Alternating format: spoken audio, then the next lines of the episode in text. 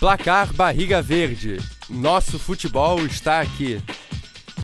Não tenha dúvidas que o nosso futebol está aqui. Olá, eu me chamo Letícia, sou estudante de jornalismo da Univale e essa é mais uma edição do Placar Barriga Verde, o programa semanal que fala do nosso futebol, o futebol catarinense.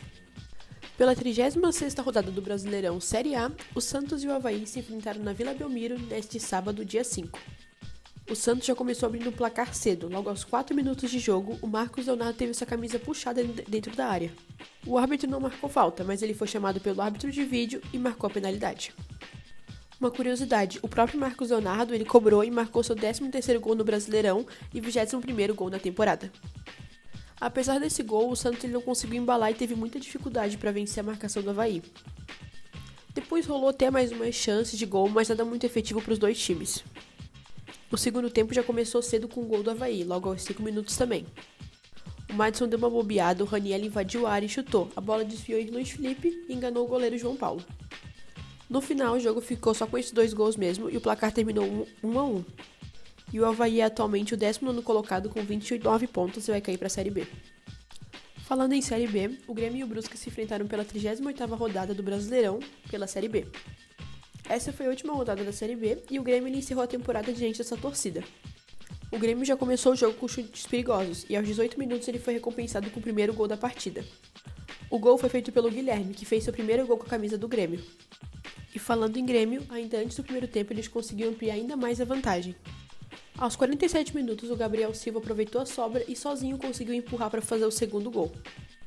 Na volta do intervalo, os donos da casa voltaram e conseguiram balançar as redes de novo aos 29 minutos. Diogo Barbosa lançou para Gabriel Silva, que dominou, cortou o zagueiro e encheu o pé, marcando um golaço em Porto Alegre. O jogo terminou 3 a 0 para o Grêmio e o Brusque é o 18º colocado com 34 pontos e já caiu para a Série C. O Criciúma enfrentou um Tombense na 38ª rodada da Série B no Campeonato Brasileiro.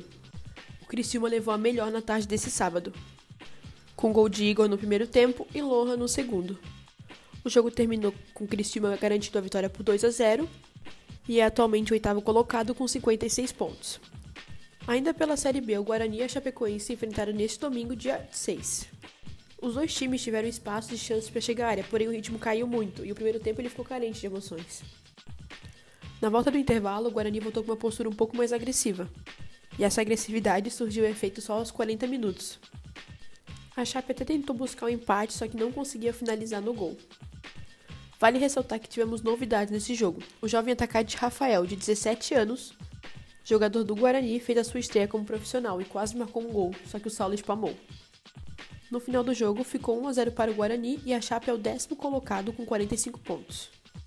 Agora falando de Copa Santa Catarina, na tarde desse domingo, dia 6 do 11, foi realizada a partida de ida da final da Copa. Aos 14 minutos do primeiro tempo, Luiz Fernando do Marcílio foi expulso por ter dado uma cotovelada no adversário. Já no final do segundo tempo, aos 44 minutos, aconteceu mais um desfoque para o Marinheiro. O Rafael Silva cometeu um pênalti e também teve que deixar a partida. O Ercílio Luiz, por sua vez, teve a chance de abrir o placar com a penalidade máxima, só que o goleiro Rafael Pim defendeu. Podemos dizer que essa partida foi marcada pelo forte equilíbrio dos dois times, o Ercílio Luiz e o Marcílio ficaram no empate em 0 a 0. O jogo de volta está programado para acontecer no próximo domingo, dia 13 do 11, às 3 horas no estádio do Dr. Cílio Luiz, em Itajaí. Como o Marcílio tem a melhor campanha, ele vai jogar com vantagem do empate, né? O Ercílio Luiz ele precisa vencer para conseguir ficar com o título. E vale lembrar também que o campeão dessa edição vai garantir uma vaga na Copa do Brasil. Agora, para finalizar, vamos ver quais são os seus próximos jogos do Campeonato Brasileiro e também da Copa Santa Catarina. Pela 37ª rodada da Série A, penúltima, né? O Havaí e o Ceará vão se enfrentar na ressacada nessa quarta, dia 9, às 7 horas da noite. E pela Copa Santa Catarina, como já foi dito, Marcílio Dias e Ercílio Luiz vão se enfrentar no estádio Dr. Ercílio Luiz, nesse domingo, dia 13, às 3 horas da tarde. Por enquanto é só. Esperamos você aqui no próximo programa para nos informarmos juntos sobre o futebol catarinense. Lembrando que o nosso futebol está e sempre estará aqui. Um abraço e até logo. Apresentação: Letícia Fontanive e Lucas Moreto. Supervisão: André Pinheiro. Edição: Letícia Fontanive.